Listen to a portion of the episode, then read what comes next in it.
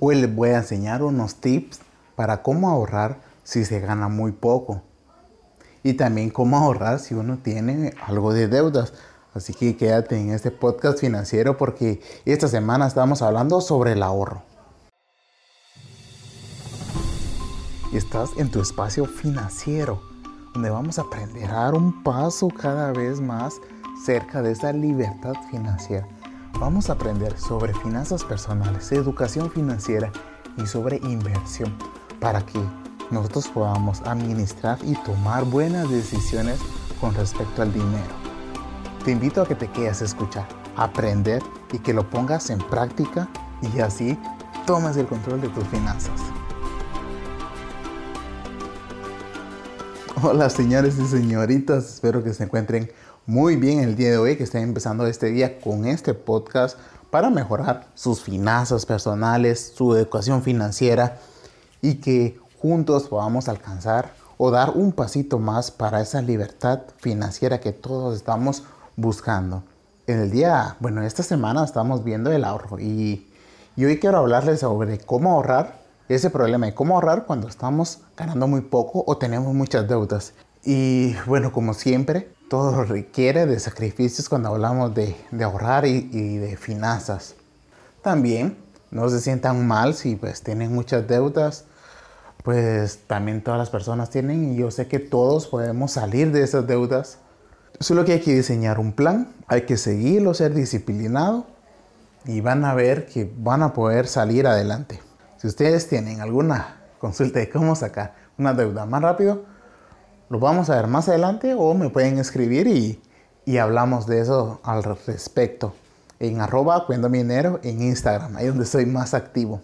Entonces vamos a comenzar.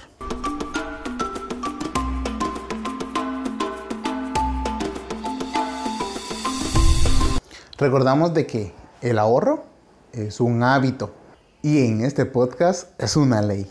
Así que siempre los invito a que podamos iniciar ese hábito del ahorro. No importa qué tan pequeño sea, pues empecemos, porque ese hábito se tiene que volver parte de nosotros. Lo importante para poder crear este hábito es empezar con metas pequeñas, para que ustedes puedan sentir esa satisfacción del logro.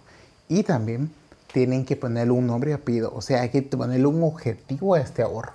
Y así ustedes van a sentir el por qué lo que estamos haciendo. Esto lo vimos ayer, solo lo estoy recordando.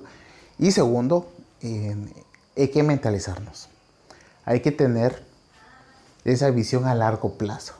Porque de ese modo nosotros vamos a poder estar con la mirada puesta en nuestro objetivo más fuerte aún.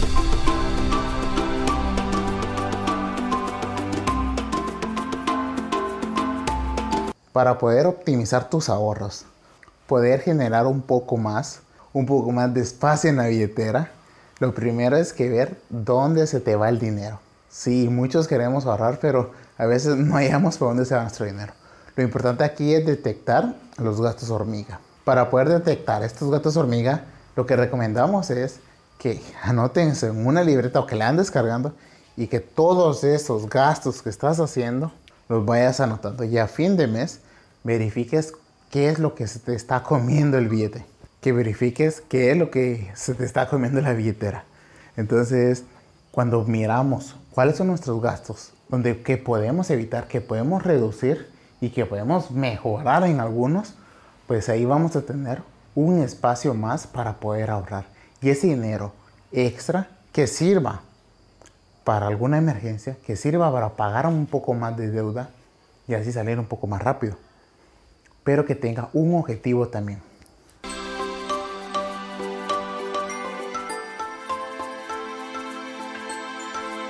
Ahorita vamos a ver cómo evitar gastar de más. Estas son técnicas de ahorro porque aquí estamos haciendo antes o en el pre-ahorro.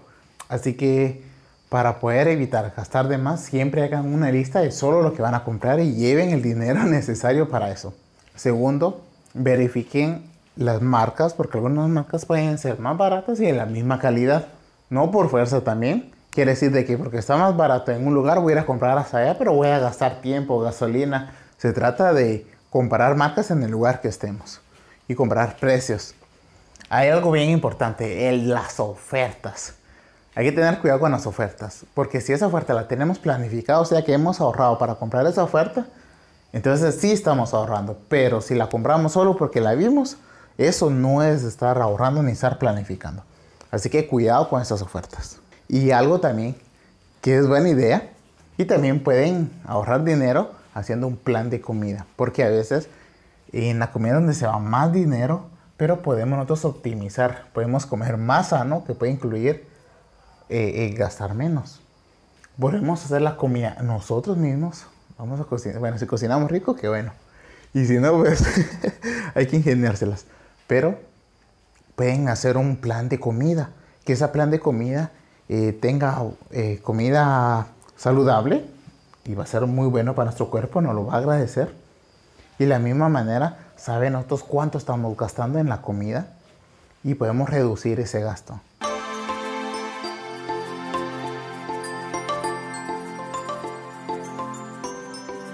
También hay que revisar nuestros hábitos.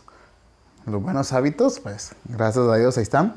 Los malos hábitos es los que tenemos que chequear porque por ahí se puede ir filtrando el dinero.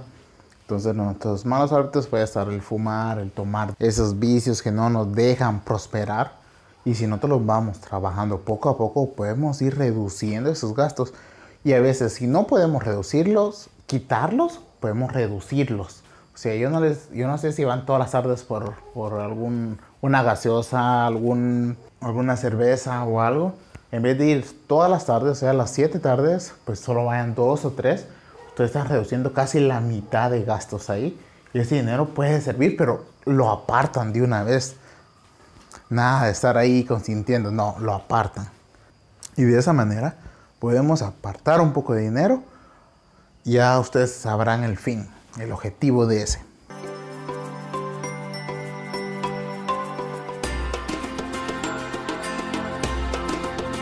Y el secreto definitivo para poder ahorrar más cuando estamos eh, en dificultades financieras, hay dos opciones.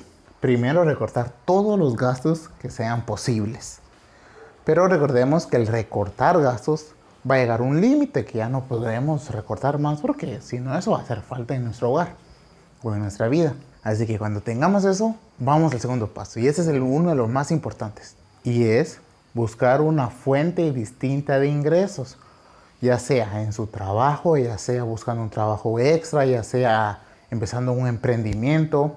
Uh, un emprendimiento. Si ustedes quieren saber sobre libros de emprendimiento, tengo mi otro podcast que se llama Podcast Resúmenes de Libros. Y precisamente en este momento estamos viendo libros de emprendimiento y al final vamos a hacer una guía de emprendimiento. Y los invito para que estén presentes porque van a hacer clases privadas en la exposición de esa guía. Continuando con el tema, buscar esa fuente de ingresos nos va a permitir a nosotros tener más ahorros. Y aquí es donde tenemos que ser creativos para poder generar más. Hoy podemos generar varios ingresos por internet desde un blog, desde crear contenido, desde hacer marketing de afiliados. Tengo toda una serie de eso en mi Instagram, es cierto. Ahí lo pueden ir a buscar en Cuidando mi Dinero. Tengo ahí 10 apartados de cómo generar ingresos extras. Los invito a que los revisen y me dejen un like, un comentario si es posible. y bueno, aquí dejo estos consejos para que puedan ahorrar más. Si ustedes tienen alguna duda o quieren que hable de un tema en específico, pueden hacérmelo llegar ahí a mi Instagram o déjenme en los comentarios. Si me están viendo desde YouTube, también comenten, denle like, suscríbanse. Si miran de, si miran de Apple, ya saben, cinco estrellitas, si me hacen el favor y una reseña, yo se los agradecería mucho.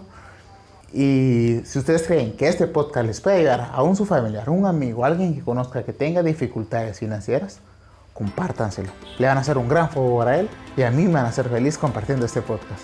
Y me despido, como siempre, diciéndoles, todos pueden poner orden a sus finanzas. Que tengas un buen día.